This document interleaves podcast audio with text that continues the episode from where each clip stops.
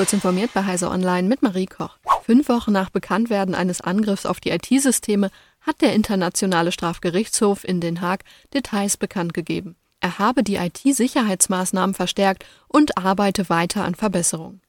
Demnach habe der Gerichtshof nach Bekanntwerden des Vorfalls mit Unterstützung der Niederlande und externer IT-Sicherheitsexperten reagiert. Dazu gehörten neben der forensischen Analyse des Vorfalls samt Ursachen und Auswirkungen auch erste Abwehrmaßnahmen. Die vorliegenden Beweise deuteten auf einen gezielten und fortgeschrittenen Angriff mit dem Ziel der Spionage hin, hieß es. Der Angriff kann als ernsthafter Versuch gewertet werden, das Mandat des Gerichtshofs zu untergraben.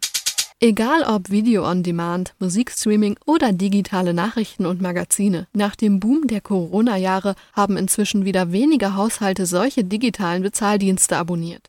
Dies ist ein zentrales Ergebnis einer Umfrage zu digitalen Verbrauchertrends der Unternehmensberatung Deloitte. Demnach ist die Verbreitung digitaler Medienabonnements erstmals seit 2018 zurückgegangen, und zwar über alle Bereiche. Die Verbreitung von Abos bei Videostreaming-Diensten wie Netflix und Disney Plus ist demnach im Vergleich zu 2022 von 65 auf 64 Prozent gesunken. Der digitale Zeitungskiosk büßt prozentual am meisten ein nur noch 11 Prozent der Haushalte in Deutschland konsumieren kostenpflichtige digitale News und Magazine. Ein Rückgang von drei Prozentpunkten zum Vorjahr.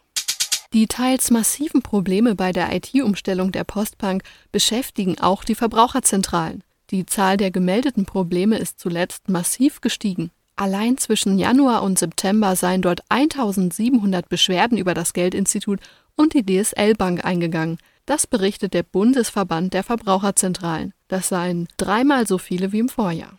Der Großteil, mehr als 1100 Beschwerden, sei allein im dritten Quartal eingegangen. Vor allem die Probleme bei der Postbank sorgen seit Monaten für Aufsehen. Beide Banken sind Töchter der Deutschen Bank. Die Deutsche Bank hatte in der vergangenen Woche versichert, bei der Lösung der Probleme gut voranzukommen.